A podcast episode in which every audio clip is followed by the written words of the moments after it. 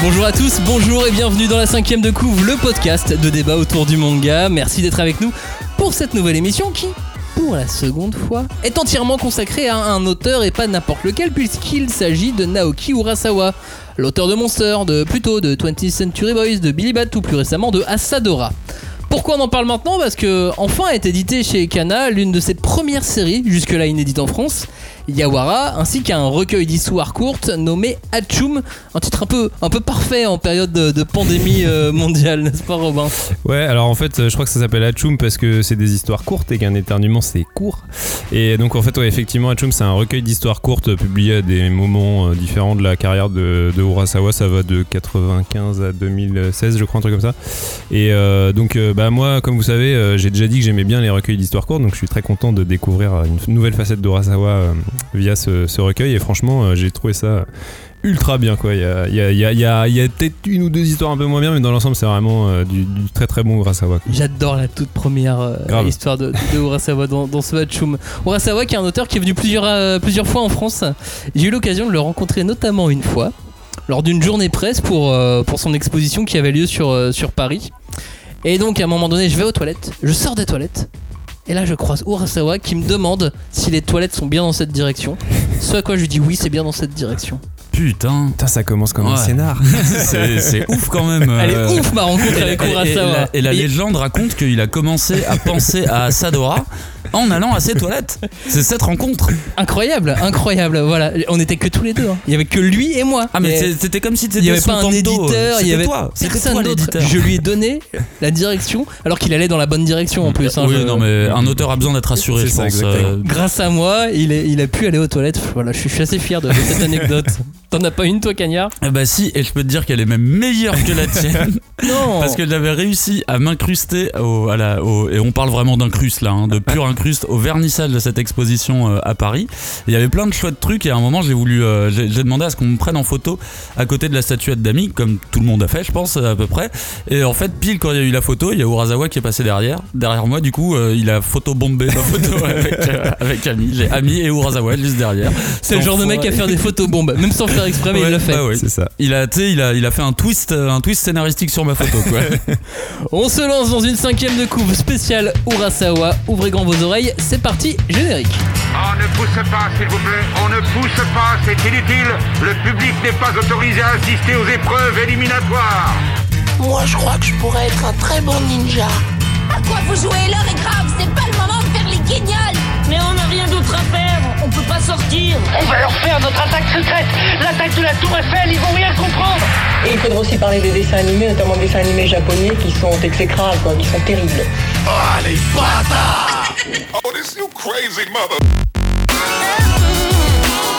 Bonjour à tous, bienvenue dans cette cinquième de couve, l'émission de débat autour d'Urasawa. Oui, je vais renommer euh, cette émission.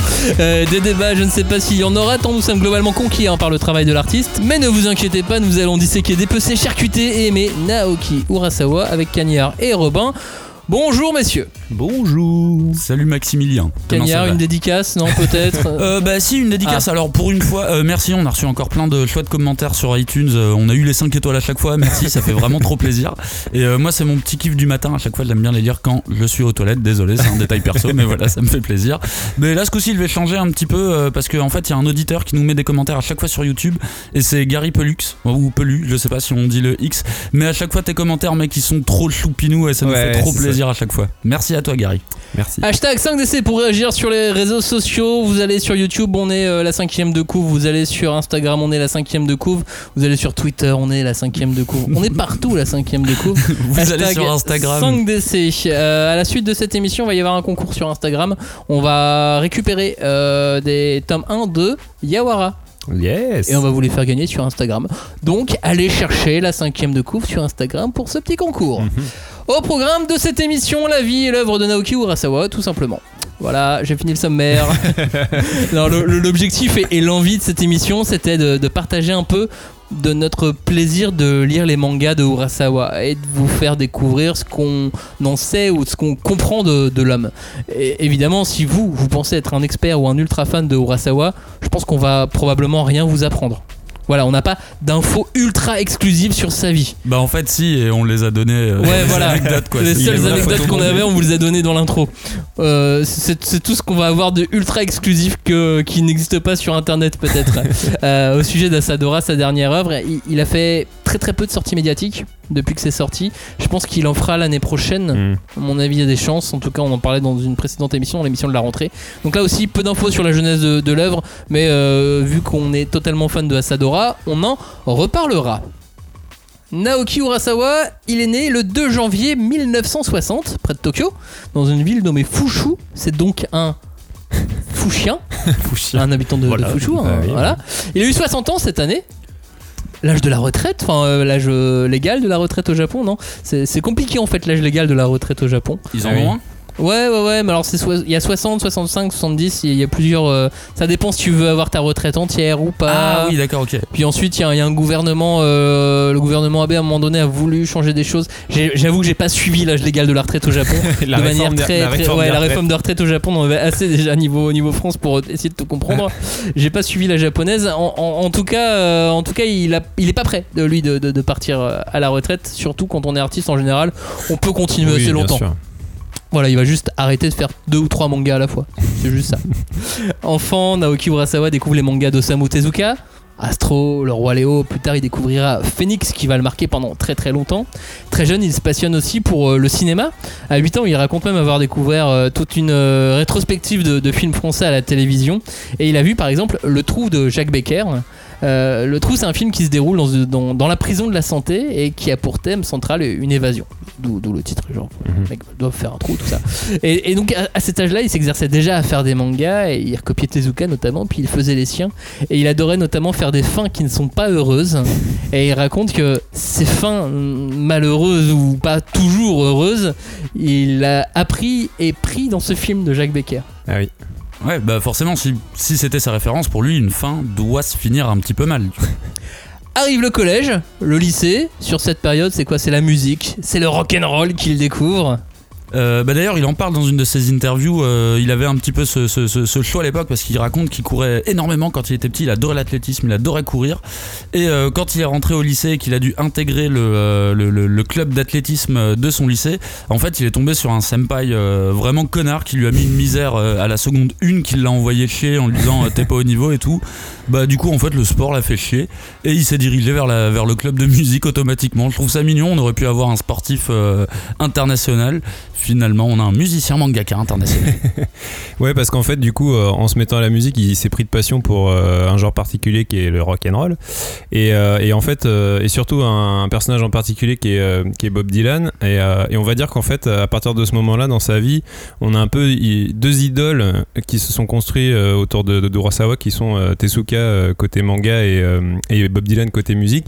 Et c'est marrant parce que c'est deux personnalités artistiques qui ont des, des, des parcours assez, assez similaires en fait, chacun dans leur, dans leur, dans leur domaine. Euh, C'est deux, deux artistes qui ont des carrières d'une longévité exceptionnelle, qui ont un peu révolutionné leur art chacun à, leur mesure, et puis euh, surtout qui se sont renouvelés sans cesse dans ce qu'ils faisaient. En fait, euh, Dylan comme Tezuka euh, a changé beaucoup. Au début, il jouait de la, de la folk très acoustique, il est passé au rock électrique et tout, et, et parfois même à rebours de ce que le public euh, attendait. Il a fait des, il a fait des choix artistiques assez tranchés, quoi. D'ailleurs, c'est marrant parce que plus jeune, je, je sais plus à quel âge, mais dans l'adolescence, mais peut-être à plus ou moins âgé, il a voulu s'acheter une guitare pour lui aussi euh, faire comme Bah oui. Bob Dylan, mais sauf que euh, et faire du rock comme d'autres idoles japonaises. Il y a des artistes japonais aussi dont il est très fan et euh, avec lesquels il est devenu ami aussi Mmh. plus tard. Oui, vrai. On va pas forcément vous donner les noms là tout de suite, vous, vous pouvez les retrouver assez facilement, mais vous c'est pas des artistes qu'on connaît en France de, de toute manière, pas, pas du niveau de Bob Dylan. Et donc il voulait faire comme ces artistes, et donc il va s'acheter une guitare. Il voulait acheter une guitare électrique pour faire du vrai rock. Et en fait, comme il y connaissait rien, il a acheté une guitare classique. Ouais. La bonne vieille guitare Ouais, classique pour faire du Yves du taille quoi. Ouais, ou, euh, ou jeux interdits, quoi. Ouais, c'est Pour les ça. trucs, euh. C'est pas impossible de faire du rock avec. hein. Pas C'est plus dur. C'est plus dur. Ensuite, il y a la fac, le club de musique, encore à la fac, la découverte d'autres auteurs, et euh, il va commencer à faire euh, du manga, ou en tout cas, il va se retrouver mangaka. Après, euh, après la fac, parce qu'en fait, à la base, il voulait pas vraiment être mangaka, il souhaitait travailler dans une maison d'édition. Mais il se voyait plus en, en tant qu'éditeur, et pas Mhm. forcément sur le manga, il se voyait euh, sur des romans, sur des livres pour enfants. Et donc, il est allé passer le concours d'entrée au Japon. Vous savez, il y a des sortes de concours d'entrée même dans les entreprises privées. C'est euh, en France, on connaît ça pour rentrer dans la fonction publique, Ouais, ouais, mais ouais. au Japon, il y a aussi Ah. des concours pour euh, postuler, quoi. Pour avoir le droit de postuler, t'as un concours, quoi. Mais tu vois qu'il y a plein de trucs qu'on apprend finalement. C'est vrai, c'est vrai. et, euh, et au cas où, il, au cas où il, a- il avait pris les planches de l'un de ses mangas avec lui en se disant, je sais pas, on sait jamais, je vais montrer aussi que je peux faire des. que je, je suis manga. Ouais, je connais, tu vois. je Ouais, je vais, je vais, je euh, vais, je vais tout bien. faire quoi. Ouais, voilà. Je vais, je vais prendre le maximum de chances de mon côté. Et finalement, il, il s'est retrouvé à montrer ses planches et on lui a proposé de les rebosser et de postuler à un concours de jeunes talents. Ce qu'il a fait avec ses planches et il a gagné le concours et il est devenu mangaka et il est jamais devenu éditeur de manga. Putain, on est passé à côté d'une super carrière d'éditeur de manga dont on n'aurait jamais entendu parler. Merde. Alors à ce moment-là, qu'est-ce qu'il fait Euh, Bah il, il rate. Non, il fait, il propose non mais il, propose des one shots comme comme tous les jeunes auteurs. oui. énormément influencé par Tezuka, énormément influencé par Ishinomori, par tout le Tokiwaso. Il démarre sa carrière de mangaka donc euh, en 1982, année de parution de, de Akira d'ailleurs. Et euh, quelques histoires courtes et quelques années plus tard, il fait la rencontre d'un certain Nagasaki qui sera son conseiller, son relais, son ange gardien. Ouais, c'est consultant, ouais, éditorial, je sais pas trop co-scénariste, comment, on- il euh, est, c'est, c'est, c'est vague, comment il c'est est présenté, ouais. C'est beaucoup de choses à, à la fois ce, ce Nagasaki. On en reparlera un petit peu plus tard euh, dans, dans l'émission. Euh, Nagasaki qui euh, va donc l'aider à sortir Pineapple Army, qui fera 10 tomes. Et comme c'est un psychopathe, il lance quasiment en même temps une seconde série qui s'appelle Yawara et qui sera un énorme succès au Japon. Ouais, et que du coup, nous, en tant que Français, on ne découvre qu'aujourd'hui, puisqu'en fait, euh, il y a que avec cette réédition, mais bon, en vrai, en- sur le marché français, c'est même, même pas une réédition, c'est une édition quoi, de Yawara qu'on Ouais, a. c'est la euh, première édition qui arrive là et qu'on de a, Yawara. qu'on a 30 ans plus tard, euh, et c'est hyper marrant en fait de, de découvrir à rebours euh, une œuvre qui, a, qui est une œuvre de jeunesse d'un auteur qu'on a découvert à travers des univers complètement différents, parce que là, c'est un, c'est quand même un ton euh, hyper léger et hyper humoristique, quoi. Au final, c'est quand même marrant de le retrouver sur un sur un euh, humour et sport en même temps. Et euh, limite, le, enfin, le premier tome, là, de ce que j'ai lu, j'ai limite l'impression que l'emphase, elle est plus mise sur l'humour. Et limite, ça m'a donné un côté un peu euh, Ranma un demi dans l'idée, tu vois, c'est une fille à qui on a, imposé un style de vie masculin, alors qu'en fait, elle rêve euh, d'une d'une vie d'adolescente normale. C'est c'est très axé sur les, les, les carcans sociétaux, alors que c'est censé être humour, sport. En fait, ça ressemble pas du tout à un shonen sportif, tu vois.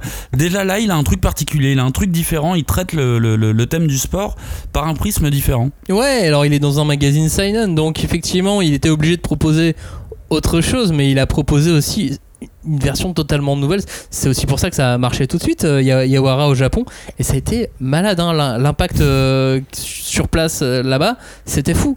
Euh, Il y a eu déjà un boom au niveau des licenciés japonais. Bah, rien que ça, c'est quand même Oui. énorme. Euh, Il y a eu un animé, un film, il y a eu des jeux vidéo. Vous imaginez des jeux vidéo sur, sur ce bouquin? Sur Yawara? Ouais, Bah, un jeu de combat, j'imagine. il y a eu des jeux, je sais pas, j'ai Ouais. jamais joué. Qu'un jeu d'humour, euh, ça me paraît compliqué, mais. Quelques années plus tard, il y a même une star du judo, euh, une star japonaise du, du judo qui était surnommée Yawara-chan. Tu sais, C'est Ah comme ouais, si nous on avait, Ouais, euh, c'est comme si nous on avait donné euh, le nom de Yawara-kun à David Douillet, tu vois, euh, ou à Teddy Riner. Ouais, t'es direct, Tu sais, c'était des- c'est, euh, c'était une vraie star et on, on a décidé de la surnommer Yawara Oui, oui. en rapport au, au manga de Urasawa. C'était sa deuxième œuvre. Ouais. Ouais. C'est fou, hein. C'est c'est fou d'avoir un tel succès si vite, à ce point-là, avec une œuvre, avec une œuvre, avec une œuvre comme ça. Et ça a un impact énorme qu'on peut donc découvrir aujourd'hui euh, en France aux éditions Cana. Et on vous en offre d'ailleurs quelques-uns sur, euh, sur l'Instagram de la cinquième de coup. Voilà, ça c'était le, le petit moment publicitaire. on est obligé d'avancer un peu vite sur, euh, sur les œuvres en, en question parce qu'on il Bah, y en une a très longue Bah, carrière. beaucoup, hein. ouais, le mec a longue 60 ans, Ouais, donc euh, le mec a 60 ans, faut, il a pas chômé, hein. Ouais, c'est ça. Bah, comme il fait deux mangas à la fois quasiment tout le temps, parce que pendant Yawara, il décide de démarrer une autre série, Master Keaton. Et après Yawara, tout en continuant Master Keaton, il enchaîne avec un autre manga sur fond de sport qui s'appelle Happy. Et alors, ce qui est, ce qui est étonnant euh, avec Happy, c'est que bon, on reste sur une thématique sportive puisque c'est euh, un manga qui se passe dans le monde du tennis, Euh, mais on commence déjà à sentir un petit peu pointer le, le- le petit côté Urasawa de l'exploration de la part obscure des sentiments, la complexité de l'âme humaine, une forme de non manichéisme aussi chez les personnages qui va après imprégner vraiment l'ensemble de son œuvre, quoi. Et c'est marrant parce que moi, ça me donne vraiment l'impression que, le, en fait, le sport en lui-même ne lui suffit plus dans, dans, dans ses titres.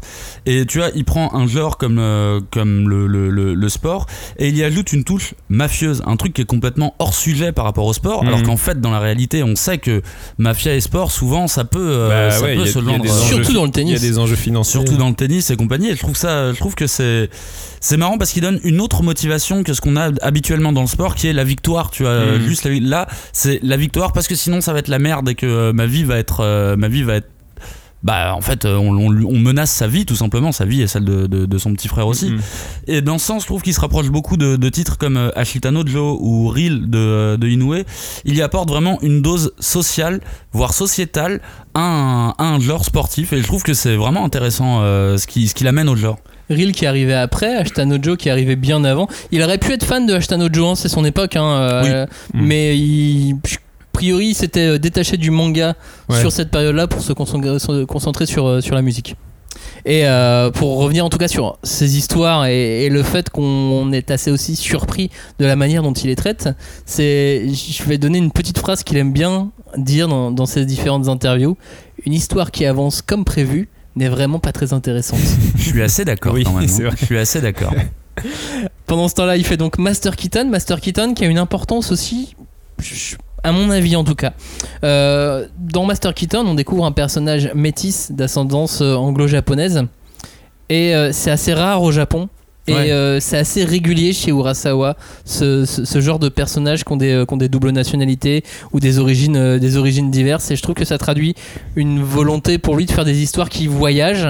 D'ailleurs, c'est la première fois qu'on qu'il fait un personnage qui voyage autant dans, dans Master Keaton et il fait donc euh, il nous fait voyager et lui-même euh, voyage à travers ces personnages et ça traduit quelque chose une ouverture qui est, qui est particulière une ouverture qu'on bah, qu'on découvrira après quand on connaît aussi ses Oui. influences pour le cinéma français pour Moebius ce genre de choses Mais je pense une ouverture et aussi euh, une forme d'ambiguïté dans les caractères des personnages, parce que souvent c'est des personnages qui sont un peu en décalage avec l'environnement aussi, parce que je pense tu vois à, à Monster dont on par- parlera plus tard, mais tu sais c'est un médecin japonais qui se retrouve en Allemagne et tout, Mhm. il y, a, il y a aussi souvent ce- ces, ces décalages culturels, alors il y a de l'ouverture mais il y a aussi un truc de, euh, tu sais le- le- la, la personne qui a pas d'ancrage ou tu sais qui est un peu, euh, qui est un peu perdue, et du coup ça, ça permet d'explorer cette part euh, obscure des sentiments dont je parlais euh, juste avant. Non, mais parlons-en maintenant de, de Monster, parce que c'est son manga suivant. Enfin, c'est son manga suivant. Ouais, c'est le manga qui. Il a commencé une fois qu'il a terminé Master Keaton, mais il était encore en train de faire Happy pendant qu'il faisait Monster. tu vois, on est sur, euh, sur deux Ouais. salles, deux ambiances. hein. Ouais, c'est clair, j'aime bien le, le- le parallèle entre les deux titres quoi, tu vois, Happy et Monster. Mais c'est son, euh, c'est son virage total qui euh, va encore à plus appuyer le succès, le, le succès d'Urasawa au Japon, le thriller. Yes, et le succès au Japon et en France aussi, parce que moi, personnellement, Monster, c'est l'œuvre par laquelle j'ai découvert Urasawa. Et je pense que beaucoup de lecteurs français l'ont découvert aussi euh, par, par cette œuvre. Et, euh, et puis plus largement, Monster, ça m'a vraiment ouvert aussi au concept de manga pour les grands. Tu vois, j'ai vraiment lu ça à une époque où je lisais quand même beaucoup de shonen et tout, et puis j'avais pas forcément conscience des, différentes catégories de manga. Et Monster, c'était vraiment où là, je me disais, ah ouais, là, je lis vraiment un manga, un manga pour les grands, pour les adultes, quoi. Et, euh, et moi, enfin, pour le résumer, je dirais que c'est un genre de David Fincher du manga, tu vois, un truc, un espèce de thriller hyper euh, obscur, ambigu, euh, qui, qui explore des choses tellement euh, diverses et en même temps qui est tellement maîtrisé euh, que ouais, ça me fait vraiment penser à du Fincher. quoi. Tout en ayant encore de l'hommage à Tezuka, puisque ce docteur, c'est Bah un oui, docteur Tenma, tu vois. Tenma. Bah, en fait, c'est son premier. Enfin, je trouve que c'est son premier high concept moral, tu vois. Et c'est un truc qui, euh, qui, qui va revenir souvent dans ses œuvres. Je trouve que c'est la première fois qu'il questionne le, le lecteur sur sa propre moralité. Et euh, c'est ce qui fait vraiment la saveur particulière de ce titre. Moi, euh, quand, euh, quand je bossais en librairie, c'était un, un titre que je vendais beaucoup à des gens qui ne lisaient pas de manga. Parce qu'en fait, je posais toujours la question. Bah, Kura- Kurosawa nous pose à, à- à la place du docteur Tenma Ouais. qu'est-ce que vous auriez fait vous? Et à chaque fois, les gens devant moi étaient intrigués par cette question et ils achetaient, ils achetaient Monster derrière parce que ça vraiment, ça t'interroge et, et c'est- pas manichéen du tout.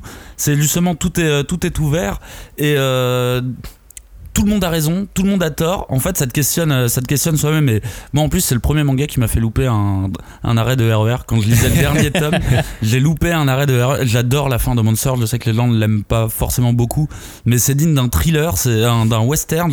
J'ai adoré cette fin de manga. Ouais, puis à la fois, t'as l'intrigue, bah, le pitch de Monster. De toute façon, ça rate jamais. Tu pitch Monster en général, les gens ils font Ah ouais, ça, Ah ouais. ça a l'air trop bien et tout. Et euh, même s'ils lisent pas de manga. Et je trouve que même toutes les intrigues secondaires, en fait, parce que c'est un manga qui est assez dense, il y a, il y a une vingtaine de tomes, je me rappelle plus 18. exactement. 18 tomes. Et, euh, et donc, t'as une intrigue principale qui est prenante, mais même toutes les petites histoires parallèles, euh, à chaque fois que t'ouvres un. C'est comme des, des petites poupées russes, tu vois, t'ouvres à chaque fois des nouvelles petites Ouais. histoires et c'est tout le temps euh, hyper. Euh, hyper euh, profond quoi.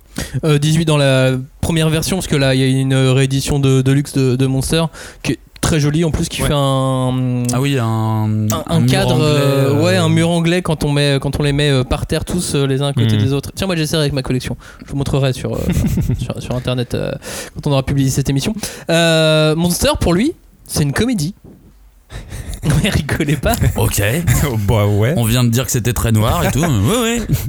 je, vous donne un petit extrait, euh, un petit verbatim d'interview. Il dit Avant tout, j'aime vraiment le genre de la comédie. Très honnêtement, pour moi, Monster, Billy Bat, 20th Century Boys, ce sont des comédies. Quand je dis ça, personne ne me comprend et on prend pour un idiot, mais pour moi, tout ça n'est qu'une vaste comédie. Je pense que la comédie, c'est ma base et mon essence. Aujourd'hui, j'aimerais bien faire quelque chose qui soit réellement ressenti par tous comme de la comédie. Je vais peut-être faire trop d'œuvres un peu sombres d'affilée. Maintenant, j'aimerais donner un peu de lumière au cœur des lecteurs. C'était sur sa dernière venue en France. Mais j'avoue, c'est marrant parce que on dirait, euh, on dirait vraiment un mec, euh, tu sais, qui est drôle sans le faire exprès.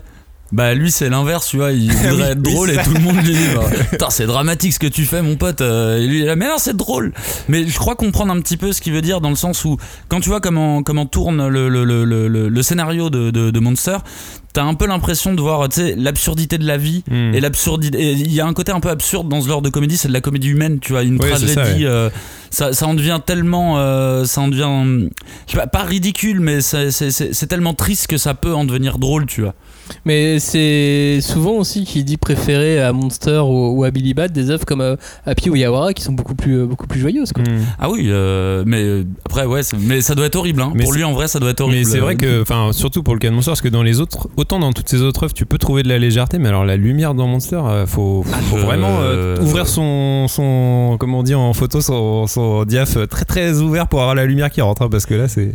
Il avait toujours pas fini Monster, qu'il a décidé de commencer une nouvelle série. Et alors là, euh, alors là, début d'une grande reconnaissance internationale. Parce que là, c'est lancement en grande pompe un peu partout dans, dans le monde, en tout cas dans le monde qui lit des mangas. Euh, 20th Century Boys. Là, c'est la vraie grosse série ambitieuse. On est, on est à la fin des années 2000, on est la fin des années 90. Donc le monde, c'est quand même euh, déjà un minimum ouvert au, au manga. Et il lance ce, euh, ce 20th Century Boys qui va tous nous marquer. Bah ouais, et puis je pense que euh, aujourd'hui, si tu fais un sondage, ça reste son œuvre, à mon avis, la plus célèbre, la plus populaire. euh, et puis en même temps, c'est marrant parce que c'est celle qui, selon moi, transpire le plus son amour pour la musique qui l'accompagnait toute sa carrière. puisque même le titre même du, du manga, c'est basé d'une chanson du groupe T-Rex. Et, euh, et puis même après, le personnage principal est un musicien, euh, il joue euh, Jumping Jack Flash euh, dans le, dès le premier tome et tout. Et il y a vraiment tout, cet univers musical qui se construit autour d'une intrigue bah, à la Urasawa. Donc euh, méga, méga efficace. Pareil, 20th Century Boys, tu le pitch, tout le monde fait Waouh, c'est- t'as envie, de le lire direct. plus plus dur à pitcher que Monster quand même Plus dur à pitcher, mais faut en raconter plus en fait très, très accrocheur, plus. Mais vous savez que la petite séquence au, au début du, du manga, quand il passe de la musique dans la radio de l'école, Ouais. Bah c'est un truc qu'il a fait lui-même. Oui, effectivement. Quand il, quand il était petit, il était extrêmement déçu d'avoir fait ça. Parce qu'en fait, ça a rien fait. Il s'est Ouais, même tout pas le fait monde s'en engueuler. foutait, Ouais, ça. personne n'a remarqué. euh. Mais je fais de la comédie, oui, oui, ok, c'est bon. là. Pas dans- T'es pas drôle, mec, c'est bon. C'est pas drôle, arrête. Urasawa, il parle souvent euh, dans, dans, dans ses interviews et dans ses œuvres, euh, puisqu'on le verra plus tard dans, dans Billy Bat, de la préexistence de- des idées. C'est ce fait que quand tu inventes quelque chose, quelqu'un l'a peut-être déjà inventé Mmh. Oui, avec, euh, avec les mêmes idées que toi et l'a fait avant toi, et peut-être que tu le voles, peut-être pas. Euh, Billy Bat parle, parle de ça. Oui, Lui, c'est quelque chose qui le, qui le touche aussi, et ça l'avait aussi notamment marqué au moment du, du 11 septembre, puisque avant les événements du, du 11 septembre, il avait euh, dans 20th Century Boys dessiné un, un attentat avec explosion et, euh, et des bâtiments qui s'écroulent euh, à l'image de ce qui s'est passé aux États-Unis. Et au moment bah, de, de rendre les planches à l'éditeur, il, il est arrivé le 11 Mhm. septembre. Et donc il a dû effectivement tout recommencer. bien non, on évidemment. va pas faire ça. Et il a fait, il a fait autrement. Et c'est aussi pour ça qu'à la fin, il devait pas y avoir la, la- une partie de la fin qu'on connaît de 20th Century Boys. Euh, il va y avoir une espèce d'énorme explosion, etc. Et puis finalement, on a, on a Kenji qui joue de la guitare, qui envoie un gros riff à la base, euh, Mm. à la place de, de, de- de l'explosion. Et, euh, et forcément, ça, ça a changé aussi, euh, aussi l'histoire. Mais même ça, ça lui trotte dans la tête le fait d'avoir pensé à un attentat qui s'est déroulé dans la vraie vie. Bah, C'est-à-dire que c'est ce que raconte 20th Century Boys. Ah pour ouais. le coup, euh, c'est exactement la même chose. Mais c'est vrai qu'il y a un côté vraiment international dans, dans, dans cette œuvre. Et c'est intéressant de voir à quel point c'est un auteur qui est influencé par l'Occident. Je veux dire, ses œuvres transpirent ça et euh, ses influences aussi euh, Ouais, japonaises. puis on voit hein. dans le métissage des personnages aussi, Ouais, ce que je disais tout à l'heure. on- on continue toujours sur cette touche de l'Occident qui, euh, qui reste. Et ce que je, ce que je trouvais intéressant, c'est que euh, dans, dans 20, il montre qu'il y a un. Il, il parle comme un auteur qui est soucieux de ce que va penser l'Occident du Japon. Il y a plein de références à ça. Genre, c'est l'année où il y a l'expo universelle à Tokyo.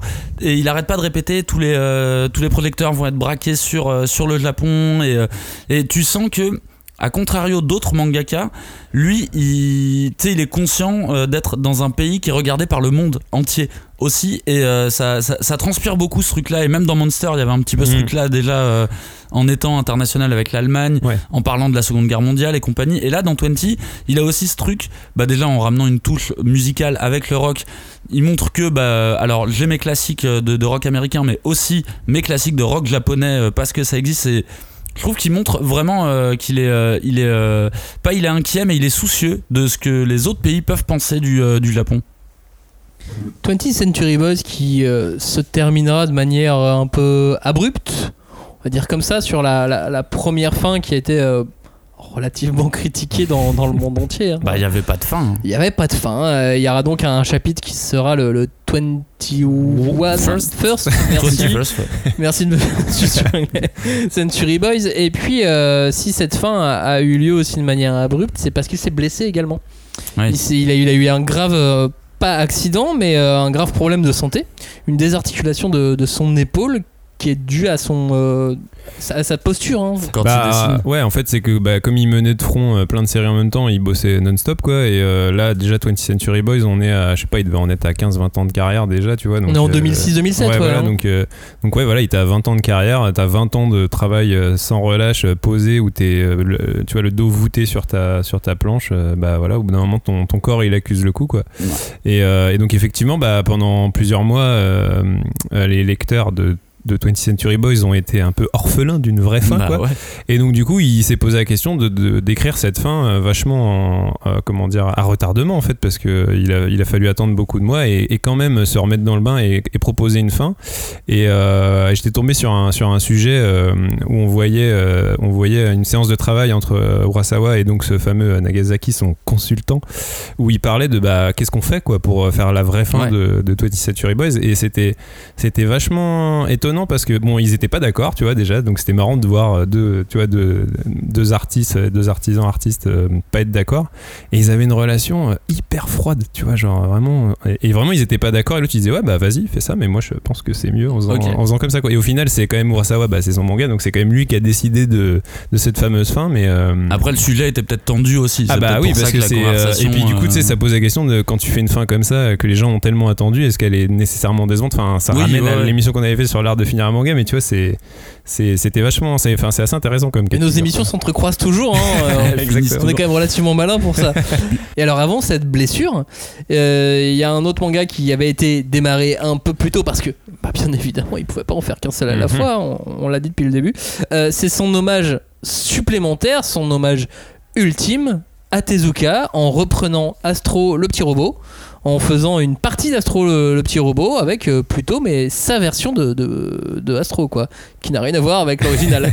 oui il a repris l'histoire d'Astro le robot le plus fort du monde C'est ça, c'est et euh, bah moi perso plutôt c'est mon Urasawa préféré je pense c'est euh, l'incursion de cet auteur dans la vraie SF je dirais parce que euh, bon, C'est 20 aussi mon préféré. 20th Century Boys il y a de la C'est SF aussi le préféré de Kanye. bah voilà, Oui, bon, bah, oui, oui, pour le coup là il n'y a pas de débat tu vois. Et euh, 20th Century Boys c'était un peu de la SF parce que c'était un peu uchronique et tout, mais là on est vraiment vraiment dans la SF euh, pure et dure, quoi, avec euh, bah, les robots, le futur, euh, l'âme des robots et tout ça. Enfin, plein de, de- thématiques qu'on a vu plein de fois, mais qui qu'il arrive à, à- maîtriser et à manier de façon, euh, enfin, franchement incroyable. Et il, mêle tout ça à, son, sa science du polar qu'il avait exercé euh, avec, euh, avec euh, Monster. Tu vois, le polar à la Urasawa avec de la SF et tout. Enfin, pour moi, c'est vraiment le plus bel hommage qu'il pouvait rendre euh, à son maître, quoi. Bah euh, moi aussi c'est mon préféré, mais euh, tu sais quoi, je vais commencer à me demander si la première histoire d'Achloum c'est pas mon œuvre préférée de, euh, de, de- d'Urasawa. Parce qu'en fait, c'est, un truc assez con. Parce qu'effectivement, je suis vraiment fan de, de, de Pluto. Et euh, d'ailleurs, c'est. euh, une fois, j'avais le dernier tome de Pluto, j'étais dans le TGV et j'avais pas le temps de lire la fin du dernier tome parce qu'on arrivait en gare et là, putain, signe du destin, retard sur la voie, il y a quelqu'un sur les voies, tu vois, du coup le train ralentit et j'étais là, yes Première fois de ma vie que je suis content qu'il y ait un retard, tu vois. Là, genre j'ai pu le finir tranquillement. Et, et, euh, en fait, c'est marrant parce que c'est comme de voir un, un réalisateur de film, tu vois, un film, un format long, on va dire, qui réalise un, un- un clip ou une série. C'est court, c'est très intense. Ouais. Et il met tout ce qu'il a dedans. Tu vois que ça déborde dans tous les sens, mais c'est hyper maîtrisé. C'est pour ça que je reprendrai le truc de Robin de Fincher, c'est que c'est un, c'est chirurgical en fait. Ouais, Euh, ouais, plutôt, c'est, il y a, il y a vraiment une science de la narration. Même des séquences, j'ai déjà parlé plusieurs fois de la séquence, la première séquence où on voit Astro Boy, alors que c'est tout ce qu'on attend de- dès, dès que tu ouvres la première page de Pluto, c'est ce que t'attends de voir euh, Astro. Et il arrive à la dernière page, il arrive de la meilleure des manières. Cette séquence, elle est, euh, elle est, elle est vraiment géniale. Et pour moi, en fait, c'est la, la meilleure façon de rendre hommage à son maître Tezuka. Il a vraiment réinventé le titre. Il lui a donné un autre aspect international.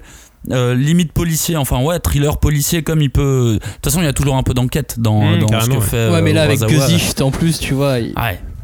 il y a, Ah il y a- ouais, il y a ouais, un petit côté, euh, un petit côté polar allemand en plus. euh, Oui, oui. Surtout qu'il a une tête un peu de Derrick. Ouais, trouvez pas qu'il a un mais peu la tête mais de il fait- Derrick il fait carrément un spectre des années. euh, Mais oui, mais il est pas cool, 80, tu vois. Enfin, il a pas un, tu sais, il a pas Ah un non, physique pas euh, cool. cool, non. euh, C'est ouais, c'est Derrick, tu vois. C'est les cordiers du les flics Ouais. avec son vieux gun dans la main. Il mais a limite son vieux costume, euh, son vieux costume marron euh, ou euh, à carreaux, Ouais, tu vois, genre vraiment à l'ancienne. Il est à l'ancienne, mais ça fonctionne trop bien. Il est trop cool ce perso. Et les personnages qui avaient été euh, inventés par Tezuka et qui sont repris par, euh, par Urasawa, ça donne une modernité aux choses, mais qui, euh, Ah bah qui est aussi incroyable dans, dans Pluto. Et c'est vraiment pas drôle. Non, c'est vraiment. Ouais, celui-là, C'est il est vraiment, pas, très, vraiment très pas drôle. Non, il est pas drôle. Par contre, il arrive à être euh, lumineux et touchant. Il Ouais. arrive à être extrêmement touchant.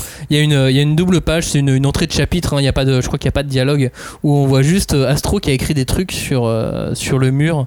Mais tu sais, un peu comme un psychopathe qui avait Mhm. été enfermé dans, dans une prison. Ouais. Et il est assis devant ses écrits. Je, je la trouve tellement touchante cette, euh, cette image. En termes de dessin, il arrive aussi à un Ouais, certain niveau au- avec, avec Pluto. Alors que justement, il, s'est blessé, il a eu des, des- des graves problèmes pendant, euh, pendant la, la- la création de ce, de ce titre.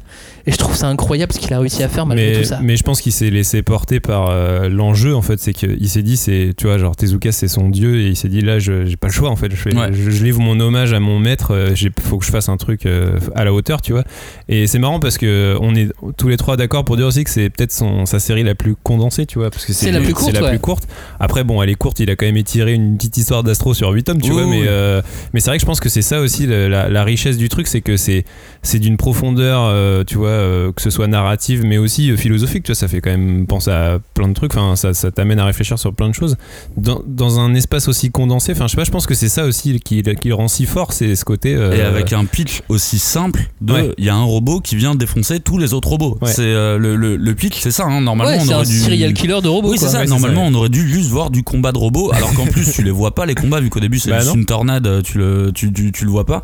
Mais il est, il est brillant. Il est, ce, Ouais. ce- ce titre est vraiment euh, brillant, lumineux, touchant. Après, Astro, c'est un, c'est un terreau tellement fertile. oui, Parce clair. que moi, je, je, je suis fan de, de Atom the, The Beginning aussi.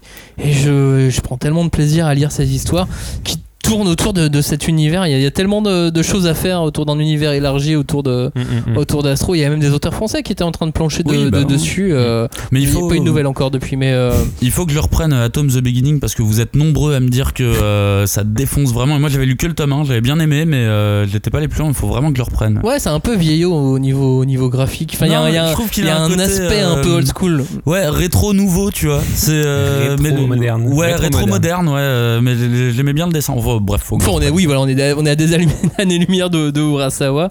Urasawa qui euh, décide aussi pendant ce temps-là d'enregistrer son premier album de rock. Parce que Urasawa fait du rock and roll. Alors moi, j'avoue que son rock'n'roll, je le préfère dans ses mangas et je, je, je- je préfère pas l'écouter. Mais c'est très personnel. Comment ça? Bah. euh, Comment ça Il On- chante on a dit bien qu'il dessine. On a dit qu'on aimait tous Urasawa. euh, on doit pas faire. euh, On doit- a dit doit- qu'on aimait tous Urasawa, on n'a pas dit qu'on aimait tout d'Urasawa. Oui, c'est pas clair. tout à fait pareil. Moi, j'avoue que je suis un petit peu de l'avis de, de, de Robin. Pour moi, c'est vraiment Urasawa, Urasawa euh, l'excentrique à qui on permet de faire de la musique de par sa notoriété. Oui. En vrai, je trouve ça triste parce que je crois que personne lui a jamais dit c'est pas ouf ce que tu fais, tu vois. Mais en vrai, qu'il kiffe, franchement, Ah qu'il oui. kiffe, euh, il, il- il peut se le permettre. Alors vas-y, tu sais quoi? Mais j'avoue, moi, ça me casse les couilles. J'écoute pas ce que tu fais, tu vois. J'aime pas ce que Après, tu fais. franchement, pour écouter d'autres trucs très mauvais, je préfère que ça soit Urasawa qui fasse de la musique plutôt que Weshden, tu vois. Franchement, je. Moi, franchement, moi, je préfère, Il y a ouais. tellement de trucs bien. Pourquoi Bah perdre oui, c'est ça, écouter- euh, écouter je- des trucs pas bien Oui, bien sûr, mais évidemment, il y, y a de grandes chances que sans sa carrière, il ait pas fait ses albums. Ah bah oui. Et puis sa carrière et ses amis aussi, en fait, finalement, parce qu'il Hmm. a aussi beaucoup d'amis musiciens, Bien donc sûr. ça aussi, ça l'a poussé euh, à, à se lancer. Et effectivement, il serait pas aussi connu dans la musique. Bah, ça se rapproche de ce qu'on disait pour Maître Gims avec son manga, tu vois. Il n'aurait jamais pu l'éditer s'il n'avait pas été aussi connu. Bah, qui, franchement, vas-y, fais-le, tu vois. euh. Attends toujours le tome 2 d'ailleurs, ça fait un an. Ah Oui, putain, c'est vrai. bah, il a fait d'autres euh, Euh, albums musicaux. Alors que le prochain album d'Urasawa, on l'attend pas trop. On sait pas s'il existe. Attends, mais c'était à Angoulême, là, pendant sa conférence. où En il s'est 2018, mis- Ah ouais. Où il s'est mis à chanter pendant la conférence. Oui. C'était là, oh, en la fait, non, mais il a juste pas fait de conférence. Mais c'est ça. Moi, j'y suis allé en disant cool et tout. Je vais voir une conférence d'Urasawa et je le vois chanter. Je suis mais Mais qu'est-ce que tu fais En lieu et place de faire. En fait, il a fait, il a fait euh, à l'époque en 2018 quand il est venu au festival d'Angoulême, il a fait deux événements. Une, euh, une conférence euh, discussion avec un journaliste qui était là. Ils, ils se sont énormément basés d'ailleurs sur un, un making of euh, qui raconte un petit peu sa carrière, qui était sorti aux éditions Panini. C'était très drôle parce que Mm. pendant la moitié de la conférence, il fait. Il a écrit ça dans le livre Non, mais c'est faux. c'est trop bien. Mais genre, j'ai jamais pensé ça, mais je n'ai jamais dit ça. Moi, c'est une erreur de traduction. Hein. C'est- pas grave. Mais comment ça a été traduit, dites-moi? C'était très drôle. Et, euh, et la deuxième conférence dans un théâtre. Et comme lui, on lui a dit, t'es dans un théâtre, bah il a fait le show. Bah, il a fait de la Il a dessiné, il a fait de la musique, il a Ah chanté. ouais. Il a- c'était très artistique. Moi, moi, je trouve ça un peu. En fait, c'est là que ça me C'était gêne fou, c'était fou, c'était drôle. C'était sincère. C'est là que je trouve ça plus gênant parce que je trouve que c'est un manque de respect par rapport aux gens qui ont payé leur entrée parce qu'elle était payante quand même. euh, C'était plus de 10 balles euh, l'entrée à cette conférence. Et je trouve que c'est pas cool, tu vois, de, euh, de.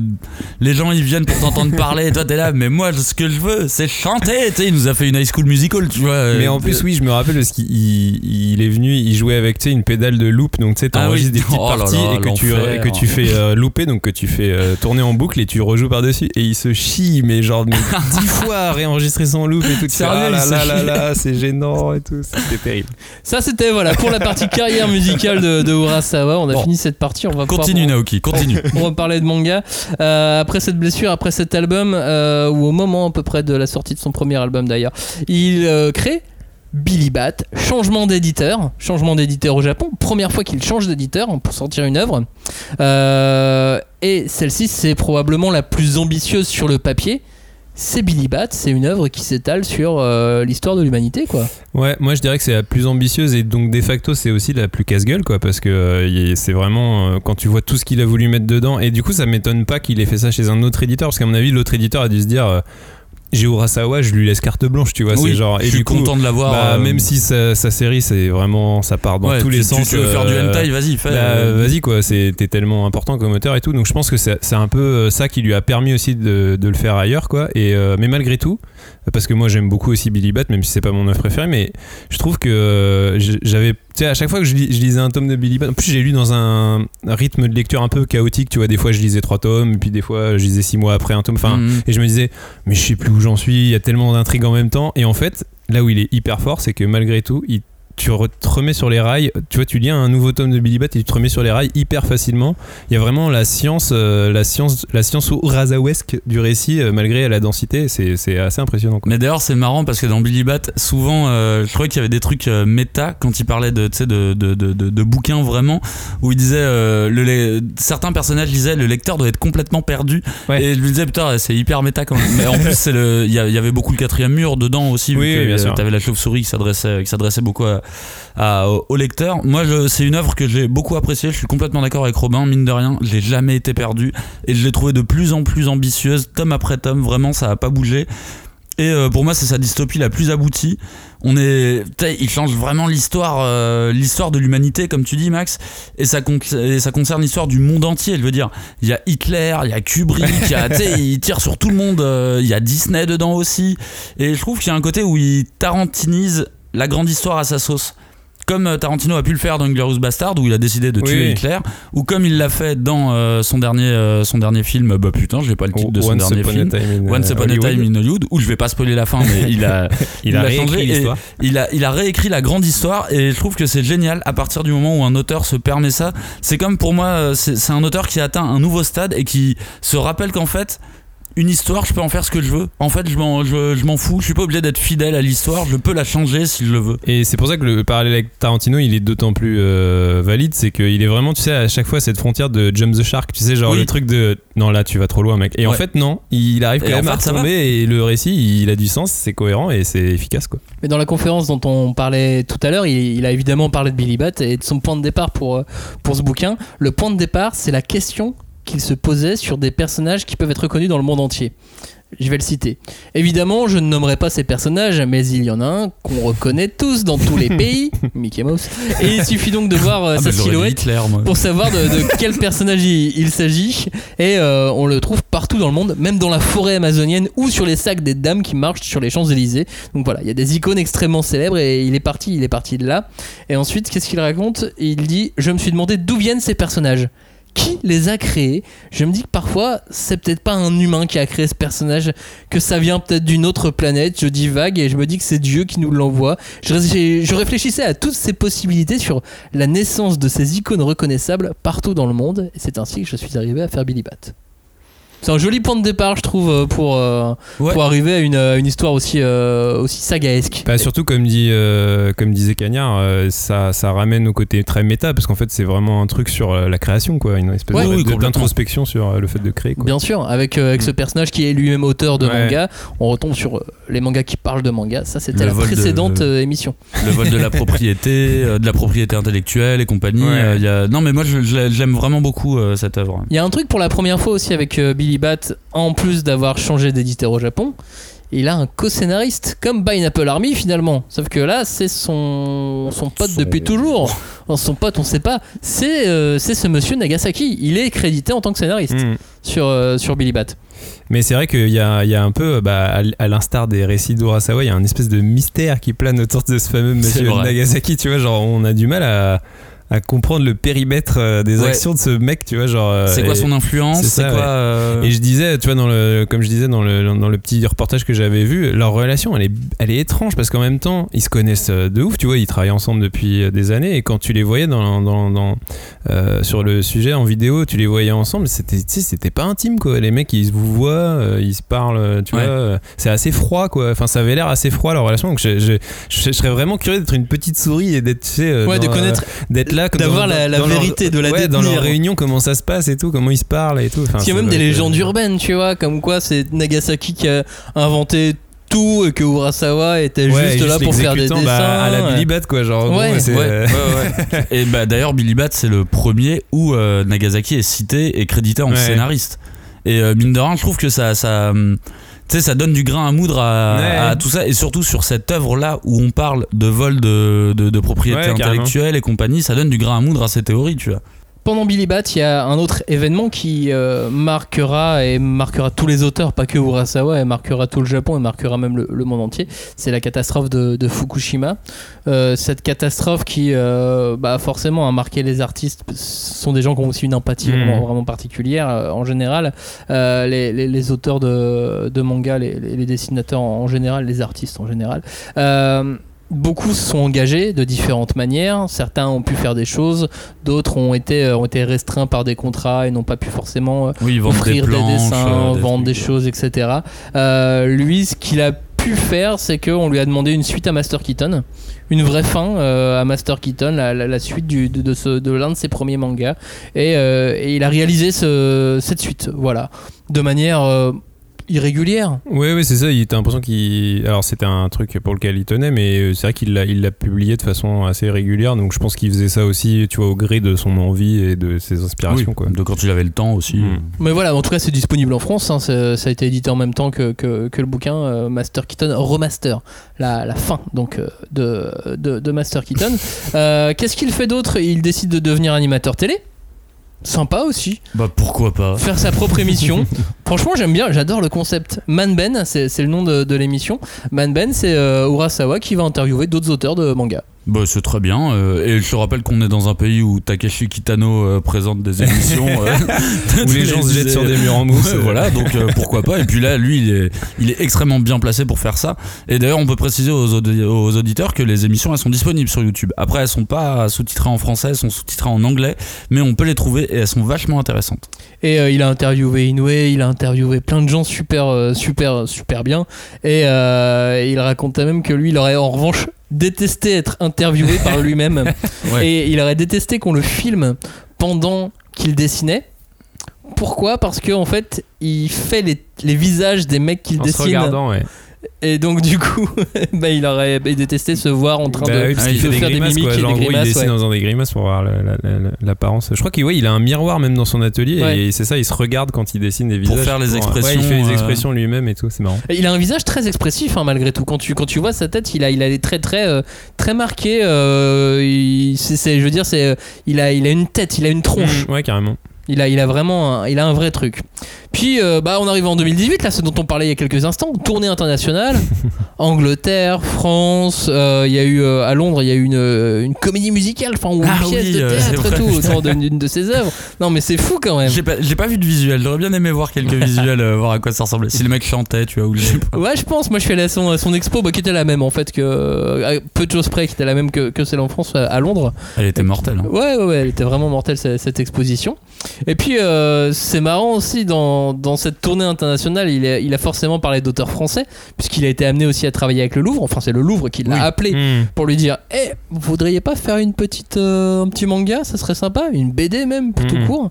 Et il a fait euh, Mujirushi, euh, le, signe des, rêves. Une BD qui euh, finalement ne se passe pas au Louvre. Parce qu'au moment où on lui a proposé, c'était l'hiver, il avait pas du tout envie de venir en France. Il avait pas envie de se déplacer, alors il a fait Mais comment je peux faire? Et si je faisais un truc qui se passait au Japon, mais d'un mec qui croit Qui croit, ouais, c'est s'y connaître en France, etc. Mais tu sais, c'est marrant parce qu'il a quand même ce côté hyper capricieux, tu vois, de là, techniquement, on lui a demandé, enfin, il y avait un truc éditorial à suivre, il l'a pas fait. Et dans la dernière histoire d'Atloom, c'est ce qu'il explique aussi. Il était censé, c'est un, c'est une, une histoire courte qui était censée être dans un recueil des humanoïdes Oui, associés. c'est ça. ouais. Et euh, il y avait une thématique, c'était euh, le jour où la Terre, euh, où la Terre commençait à s'effondrer, quelque chose comme ça. Et lui, il a dit, euh, bah, euh, pff, non. En fait, non, j'ai pas envie de raconter ça, je vais faire une autre histoire. Et t'es putain, t'es chiant. Mais en même temps, elle est bien ton histoire, Ouais. tu vois. mais c'est ça, c'est- il est chiant, mais ses histoires sont bien. Ouais. Il est chiant au point que, en tant que fan de Moebius, euh, forcément, il trouve qu'il dessine lui-même très très mal. mais j'adore les dessins d'Urasawa. Bah, moi, mais lui, il trouve qu'il dessine mal. Ouais, mais moi ce que je trouve surtout euh, ouf, c'est que de voir à quel point euh, son, son style, son dessin, sa mise en scène, elle a pas trop évolué en fait depuis Non. le début. Genre honnêtement, bah, euh, on a la chance d'avoir Yawara aujourd'hui, mais donc c'est Et d'en faire gagner sur le Voilà. Instagram de la cinquième de couve. Exactement. Mais euh, tu vois, Yawara, euh, c'est une œuvre qui a plus de 30 ans euh, maintenant. Et euh, franchement, euh, moi, je lis Yawara aujourd'hui, j'ai l'impression que ça, ça aurait pu être dessiné par euh, Urasawa, euh, tu vois, euh, actuellement quoi. C'est- Ouais, ouais, complètement. Son style, il est là, il a déjà ses formes de visage de perso. Ouais, après, entre le tome 1 et quelques visuels que j'ai pu voir ensuite, il- il a évolué quand même. Ouais, mais alors il y a des planches. euh, moi, je me rappelle, ouais, l'expo effectivement que j'ai eu la chance de voir aussi. Il y a des planches de Yawara. Elles sont, elles sont, elles sont, suis- elles sont dingues. Et je trouve vraiment, enfin honnêtement, quand tu compares à plein d'autres mangaka qui ont des carrières aussi longues que lui, souvent les débuts, c'est, c'est vachement tranché quoi par rapport à. Même tu prends euh, One Piece euh, aujourd'hui, le One Piece de les, les tomes d'aujourd'hui de One Piece et les premiers tomes, tu vois, le dessin a vachement évolué quand même, tu vois. Et, et Urasawa, euh, je trouve qu'on ressent vachement moins ça, surtout même son sens de la mise en scène. Enfin, moi, je trouve ça, je trouve ça hyper, hyper impressionnant quoi. À quel point c'était maîtrisé tôt quoi. Ouais, je suis assez d'accord sur le, sur, le, sur le découpage. En fait, j'ai l'impression qu'il a quasi rien changé. Que euh, c'est- c'est exactement la même chose. Après, le trait s'est affiné, il Ouais, est, euh, il est plus précis aussi. Il me donne un peu l'impression, euh, la même impression quand j'ai un truc de Rumiko Takahashi, tu vois. Je trouve que son découpage a pas changé avec les années. Par contre, oui, son trait, tu vois, maintenant il est, euh, il est, il est un peu plus fin, il est un peu plus précis. Par contre, en termes de mise en scène, je trouve qu'elle a pas bougé d'un iota et c'est très bien comme ça, hein. ça, Mhm.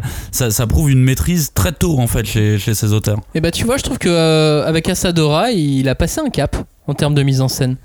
J'ai l'impression qu'on on a gagné, on a gagné encore en fluidité de lecture, on a gagné euh, en, en plaisir de, de- de tourner les pages. On était déjà haut, mais je Ouais, trouve ouais. qu'on a gagné avec Asadora. Bah, je sais pas, moi j'ai pas cette impression parce que quand je lis Asadora, j'ai vraiment l'impression de, de, de, de relire 20th Century Boys et j'ai ce, en fait, j'ai ce même truc du feuilletonnant de ouf, Ah tu oui, vois. bah. En plus, moi, 20, c'est la première œuvre que j'ai lue de, de, de Urasawa. Et il y avait vraiment ce truc du, euh, ouais, du, du feuilleton que je peux pas arrêter, du, du gigantisme des, euh, des, des, des, des monstres. Il y a, j'ai, vraiment l'impression de, re- de relire euh, la même, euh, pas la même histoire, hein, mais euh, en fait, euh, c'est, pour moi, c'est quasi la même chose. Quoi. Après, peut-être la maîtrise que tu ressens, euh, Max, c'est que bah, maintenant il a peut-être plus de temps aussi, parce qu'avant il menait de front plein de séries et que C'est vrai coup, que maintenant euh, là, il ne fait plus voilà, que, il- que Asadora. Si, il fait des affiches de, des affiches Oui, de, bah, de, ça- de- de films, de, des pochettes de Ouais, disques. puis il présente ses émissions et tout. Je sais pas comment il trouve le temps de faire tout ça, mais. euh, Mais mais- il- Aujourd'hui, il fait, des- il fait, il fait d'autres choses, mais euh, bah, il dessine vite en fait. hein. Ouais, ouais. Il dessine très très vite. Euh, dans les années où il a été, euh, où il a été blessé, il a été prof à la fac aussi. Donc c'est quand même quelqu'un d'hyperactif. Mhm. Bah, il était prof de manga. hein, euh, quand j'étais prof à la fac, pas prof de musique. Et, euh, et donc Asadora, euh, vers quoi on va? Qu'est-ce qui nous attend? C'est ce manga est sorti, euh, bah voilà, là en début d'année en France. C'est un manga dont on a parlé à plusieurs reprises. On adore tous ce titre. Vers quoi on va? Bah, À quoi on s'attend là avec Asadora Je bah, trouve ça fou, je sais moi, pas. Moi, j'en sais rien. et je pense que c'est- ça se trouve, c'est ça qui le rend si excitant. C'est que là, je suis vraiment. euh, J'ai l'impression d'être vraiment. euh, tu vois, à la merci de Maître Urasawa qui me balade dans son récit, Ouais. tu vois. Et genre, euh, en plus, j'ai vraiment l'impression de lire une synthèse complète de son style qu'on a découvert depuis toutes ces années. Il y a du thriller, il y a du fantastique, il y a de l'Uchronie, il y a, il y a la saga, euh, comment dire, saga temporelle, tu sais, genre le truc s'étale sur des oui. années, les personnages grandissent et tout. Euh, donc euh, il y a les complots, il y a même de la comédie, tu vois, comme euh, il disait qu'il aimait ça au début, enfin il préfère ses limites quand il fait de la comédie à la Yawara et tout. Et, euh, et du coup je me dis, ouais, là on a vraiment une espèce d'œuvre, euh, tu vois, euh, matrice de tout ce qu'il fait, tout ce qu'il sait faire. Tu veux dire Et- que c'est son manga de la maturité? Bah ouais, mais bon, c'est un peu con de dire ça alors qu'il a 60 ans, tu vois, à mon avis, il a déjà sa maturité, il l'a déjà, mais, mais je pense que non, c'est par contre c'est le manga qui lui permet justement de renouer avec cette légèreté des débuts qu'il disait euh, préféré, tu vois. J'ai l'impression que dans Asadora, la légèreté, elle s'intègre mieux et tu vois avec le bah, avec le personnage principal qui est plein d'énergie et tout, et donc ouais ouais, c'est vraiment, enfin moi je trouve ça incroyable quoi. Bah, euh, moi, tout pareil, euh, tome 1 euh, direct, c'est bon, j'ai été happé. euh, c'est sais, c'est vraiment Premier page- chapitre, même ouais, c'est même page pas tome. une, page 1, ça y est, j'étais, j'étais déjà dedans. Et ce que je trouve fascinant chez Urasawa, et d'autant plus sur ce titre, c'est sa capacité à se baser sur des, des vieux codes de serial, tu vois. Et là, en plus, c'est complètement assumé de dire, bah, tu sais, Asadora, c'est une référence à des vieux récits, tu vois, des, des, des vieux serials qu'il y avait à la télé et compagnie.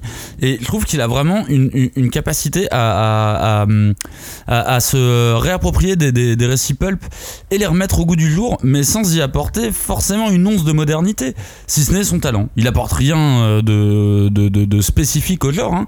il est juste excellent quand il s'agit de raconter une histoire. Alors, il sort une vieille histoire, mais il le fait tellement bien que euh, tu j'ai pas l'impression de lire un truc neuf.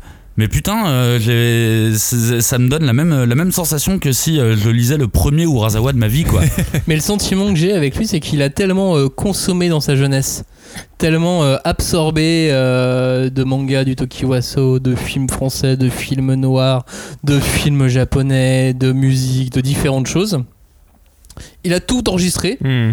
Et là, pendant toute sa carrière, il, il- hop, il nous ressort euh, différents morceaux de ce qu'il a gardé en tête et, euh, et de la manière dont il, en, dont il en a le souvenir en plus. Ouais, mais au final, c'est là où il est fort, c'est que c'est du Urasawa quand même, tu vois. C'est pas du à la manière, enfin, tu vois, Ouais. c'est pas du juste de l'hommage euh, bête et méchant, quoi. bah ouais, mais s'il l'a lu à euh, 8 ans et aujourd'hui il en a 60, il a eu c'est 52 ans pour maturer Ouais, son histoire. hein. bah, c'est la manière de Urasawa. Ouais, et c'est et c'est c'est du Urasawa tel que seul lui pourrait le faire, quoi. C'est ça, et tout- Tout comme euh, ce qu'on peut voir dans le recueil d'histoires courtes à Tchoum, il y a des histoires super touchantes dedans. Il y a une passe-face aussi que euh, je, je trouve moi très intéressante Mhm. en fait, où il explique un peu le contexte euh, des histoires. La première qu'on trouve toute formidable, la Ah, première de, du est- recueil d'Atchoum. Ce qui est marrant, c'est dans, dans la post-face, il se souvient plus Mais de oui, rien. putain, c'est horrible quand tu lis ce passage-là, c'est horrible. T'es là genre ah non, euh, moi je- c'est moi qui ai écrit ça, sérieux, je- j'en ai aucune idée. Je m'en souvenais plus. Je crois que ah non en fait non non Ah, non attends, pas j'ai du tout. fait une- Ah non, c'est Et, pas euh, celle-là. c'est là où tu vois d'ailleurs euh, que en fait, en fait, je pense qu'au fond de lui, c'est encore un peu un gosse parce que euh, quand euh, dans la postface, il dit que c'est son lui son histoire préférée, celle dont il considère que c'est son vrai chef-d'œuvre, c'est le truc à la Tom et Jerry, tu sais, avec les petites Ouais. souris Oui. qui veulent, euh, qui veulent. Et elle est super l'histoire, franchement. sympathique. En termes de non, mais même en termes de mise en scène et tout, elle est,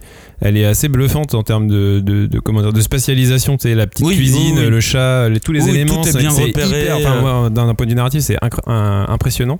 Et c'est trop marrant parce que lui, il dit vraiment que c'est son chef d'œuvre. Il était fan des, ouais, des Tom et Jerry, Looney Tunes et tout, et, euh, et il a voulu faire ça. Et, euh, et c'est trop. Enfin, moi, je trouve ça rigolo. Quoi. Et c'était publié dans un magazine pour les gosses et tout. Donc Oui, c'est oui, en, en enfants, couleur. hein. Donc ça, ça ouvre vraiment encore une nouvelle facette du, du, bonhomme et il maîtrise ça hyper bien aussi. quoi. Mais c'est marrant parce que tu vois cette histoire, euh, moi je l'ai trouvé sympa, tu ouais, vois. euh, mais un peu anecdotique, tu vois. mais enfin, complètement oui. anecdotique et en plus c'est dans ce sens-là où je dis à la Urasawa, c'est-à-dire que là dans cette histoire je ne repère rien à la Urasawa, je repère du Tom et Jerry, du cartoon en fait, Je- Ouais. je, je vois vraiment du cartoon, je vois les codes, je les identifie et je les aime bien, moi j'ai toujours adoré sa cartoon, tout ça, tu vois, les, Ouais, les. Looney Tunes, je l'ai toujours kiffé, mais je ne vois rien, si tu m'avais dit que c'est Urasawa qui avait écrit cette histoire, je serais ah bon, Ouais. je, là, je- j'avoue, je suis pas sûr euh, comme ça. euh, mais bon, écoute, c'est c'est celle, euh, c'est celle qui préfère. En plus, elles sont toutes plutôt. euh, moi, je, je le conseille vraiment fortement ce bouquin.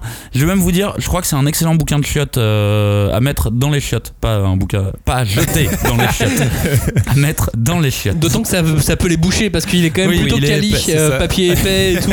Je pense que ça va être très problématique si vous les jetez. Mais euh, moi, j'ai, une, j'ai une bibliothèque dans mes toilettes et je fais très attention à ce que je mets dans ma bibliothèque pour les invités qui viennent. euh, Tout pareil. J'allais dire se sustenter, c'est absolument pas le cas. Non, pas dans les toilettes. Mais euh, du coup, je trouve que ce bouquin, il conviendrait parfaitement à quelqu'un qui vient chez moi, qui ne lit pas de manga, qui lit peut-être même pas de la BD, qui l'ouvrirait comme ça pour voir et qui tombe sur la première histoire. Mm. Mais il va devenir dingue, euh, il va devenir dingue direct, tu vois. D'ailleurs, en- faut que je, je- tu me fais penser que je dois trouver un, un meuble pour accueillir également une bibliothèque dans mes toilettes. Eh ben, écoute, si t'en trouves un, je suis preneur parce que le mien explose là. euh, et il m'en faudrait un nouveau, un plus beau. Oui, mais j'ai des grandes toilettes, moi, tu sais. Ah oui, toi t'es. Ah bah, écoute, hein, on a Toi, quitté Paris toi, bien maintenant. Le t'aimes bien le rock de Urasawa. C'est ça. T'as assez d'argent pour acheter ses albums. La suite, c'est quoi? C'est la suite de Asadora déjà? La suite, euh, c'est des petites œuvres, euh, des histoires courtes? Vous pensez qu'il va en refaire une ou deux de temps en temps? Des petites collaborations avec des éditeurs français? Qu'est-ce que ça peut être? Bah, c'est une bonne question. euh, et en même temps, j'avoue, il y a un côté où on s'en fiche. C'est encore une fois un parallèle que je fais avec euh, Tarantino. C'est un auteur qui est là pour nous rappeler que les vieux pots sont encore très bons à utiliser. Et, qu'on peut y faire de grandes choses encore euh, dans ces vieux pots, dans ces vieilles techniques. Et si on sait le faire, bah, ça peut donner des choses exceptionnelles. À la limite, moi, là où ça me ferait plaisir, tu vois, ça serait peut-être un shonen, parce que je me souviens pas l'avoir vu dans un shonen. Et encore, je dis ça alors que je trouve que plutôt c'en est déjà à moitié un, parce que c'est quand même, il y a quand même une quête, euh, une quête au niveau de, de, Astro là-dedans. Donc en fait, moi, j'attends euh, juste que ce mec-là, il devienne immortel. Et je promets de lire toutes ces histoires avec la passion d'un petit garçon, tu vois. C'est ce que j'adore chez lui et c'est vraiment ce qui me fascine à chaque nouveau titre que je lis de Urasawa. Il a la capacité de me ramener à mon statut de jeune lecteur qui n'a jamais rien lu encore de sa vie. Et euh, bah moi, je veux qu'il continue encore des années comme ça. Ouais, moi je suis un peu, euh, un peu comme Cagnard. Je dirais que euh, ça, ça m'intriguerait de le voir dans un shonen, effectivement, parce que comme ça, euh, c'est pas un genre dans lequel je l'ai vu, donc je me dis, tiens, Urasawa qui fait un shonen, ça pourrait être rigolo. Après, moi, s'il y a un genre, je pense, euh, où euh, ça serait intéressant, c'est sur un récit de sabre, tu vois, un truc, euh, un truc de samouraï. samouraï.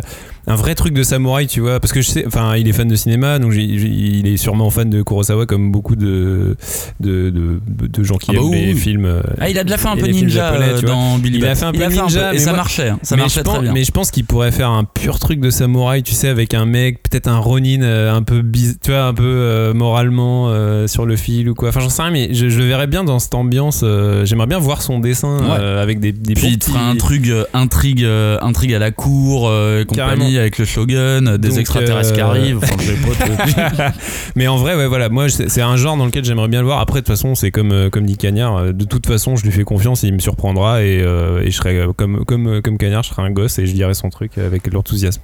C'est marrant, moi je l'aurais plus. euh, j'ai- J'aimerais plus aussi le voir sur. Du Princesse Saphir-like avec de l'inclusif avec euh, tu sais dans un monde moderne euh, comme euh, comme dans, dans celui dans lequel on vit aujourd'hui euh, je trouve que Princesse Saphir est, est un manga très très moderne de ce Mhm. côté-là et le voir travailler dans cet esprit ça me ça Ouais. m'amuserait Ouais, et je trouverais en, ça intéressant en question l'époque, quoi, notre époque, quoi, Ouais. quelque part. ouais. ouais ouais ouais je, trou- je trouverais ça vraiment euh, vraiment intéressant peu. ou sinon, je pense que comme Tezuka aussi, même sur son lit de mort, il va continuer à dessiner encore pendant très longtemps et que euh, qu'à la fin, il fera probablement aussi des choses sur lui, sur sa carrière, sur Ouais, ses réflexions. Le mot de la fin de cette émission, il sera pour Robin. Oui, alors euh, oui, moi je voulais juste euh, conclure sur euh, bah, qui, qu'est-ce que représentait euh, Urasawa, pour moi en tant que figure? Pour moi, Urasawa c'est un peu un mangaka qui incarne ma vision de ce que j'appelle la pureté artistique. Tu vois, à la fois on a l'impression d'une parfaite maîtrise dans son travail. On a suffisamment parlé, sa narration, euh, c'est c'est la, façon dont ses intrigues sont, ciselées et tout ça. Mais en même temps, euh, j'ai l'impression que rien n'est calculé dans ses envies. Tu vois, il fait un peu, euh, il va un peu là où le vent le porte. Tu vois, là où il a, il a quelque chose à dire et tout. Et c'est quelque chose qui se ressent un peu dans sa personnalité, dans les, dans les interviews qu'on peut voir de lui. On a vraiment l'impression d'avoir, d'avoir euh, affaire à quelqu'un qui est accessible, qui est simple, qui est très pur dans sa personnalité. Tu vois, il parle simplement des choses et tout. Et j'ai vraiment l'impression de voir un, un enfant, tu vois, qui joue avec ses créations. Quand bien même ses créations, elles sont très noires, tu vois, parfois Ouais. et tout. Mais, mais vraiment qui joue avec une espèce d'innocence. Et, euh, et le fait que au final, quand tu fais le bilan et tu vois les œuvres qu'il préfère, que ce soit son Tom et Jerry dans Hachum ou, euh, ou Yawara et tout, il, il a vraiment ce, ce- ce- je sais pas, ce, ce truc de tendre vers, euh, vers la légèreté et l'innocence d'un enfant, quoi. Et Ouais. en fait, les plus grands artistes, les plus grands créateurs, c'est, oui, c'est des gens qui ont des âmes d'enfant. Tu, tu vois un enfant qui dessine devant sa, sa, sa feuille, quoi. Voilà, mais qui dessinent très bien. Oui, et qui dessine très très bien. L'enfant Urasawa, c'était au cœur de cette émission, dont euh, bah, qui, a fait, qui a fait une petite heure, voilà, une petite heure, euh, une pe- une petite heure d'émission. Il fallait au moins ça. euh, bah, il fallait au moins ça. On a accéléré hein, sur sur pas mal de passages. Oui, bah oui. On n'a pas pu parler d'ab- d'absolument tout. Il y a un très bon site si vous êtes fan d'Urasawa, si vous voulez en savoir plus. Il y a un très bon site internet qui a été monté par euh, quelqu'un qui s'appelle Alexis Orsini, qu'on avait reçu Tout dans une fait. émission consacrée à, à Billy Bat. Le site s'appelle La Base Secrète. Vous allez sur la base secrète.fr. C'est une mine d'or Hmm. Ouais, d'informations bah, ouais. pour euh, tout ce que vous voulez, euh, vous voulez savoir sur, euh, sur Urasawa et pour même toutes les news autour de, même autour de Urasawa. Il y a même un forum de ouf, hein, les gens. euh, Ouais, ouais, ouais, si vous avez envie de discuter avec, avec des gens sur des théories autour, du, autour des bouquins d'Urasawa et tout, allez-y, foncez, on vous conseille fortement, euh, fortement ce site. On vous conseille d'aller aussi sur le Instagram de la 5 de couve Bah évidemment, pour gagner, des tomes 1 de Urasawa qu'on a récupéré pour vous et qu'on vous enverra avec de petites mains. Hop, hop, hop. Et, euh, et j'espère que ça va vous plaire. J'espère que vous participerez à ce concours. C'est Johnny qui est pas avec nous ce soir qui décide euh, du concours. Donc, on- Ouais, donc Ouais. euh, pour toutes les réclamations, C'est ça. appelez Joe. c'est Voilà. lui qui vous laissera un petit mot dans le bouquin d'ailleurs que vous Oui, gagnerez. qui va, dédi- il va foutre en l'air tous les bouquins. Oui, oui, il va tous les dédicacer. Moi, il va parler de colorier. Oui, oui, oui. Au crayon de couleur. C'est ça. C'est pour ça qu'on en offre Non, que il- 5. il a dit que attention. c'était sa fille qui allait les colorier, je crois. voilà, sa fille n'a même pas un an pour information, attention. Euh, on vous conseille donc d'aller d'aller sur le Instagram, puis d'aller sur tous nos réseaux sociaux. N'hésitez pas, euh, si, euh, s'il y a quoi que ce soit qu'on qu'on a dit que vous voulez qu'on qu'on éclaircisse, qu'on approfondisse, n'hésitez pas, posez-nous des questions. On vous répond avec plaisir. Merci beaucoup, messieurs. Merci à toi, Bah, merci, à vous. merci, euh, Et merci à la vie. vous, euh, merci les auditeurs, vous êtes de plus en plus nombreux, c'est hyper touchant, c'est hyper mignon, vous êtes trop choupi kawaii et pas assez plein de bagarres. Voilà. Et merci Urasawa. À très bientôt. Ciao. Salut. Salut.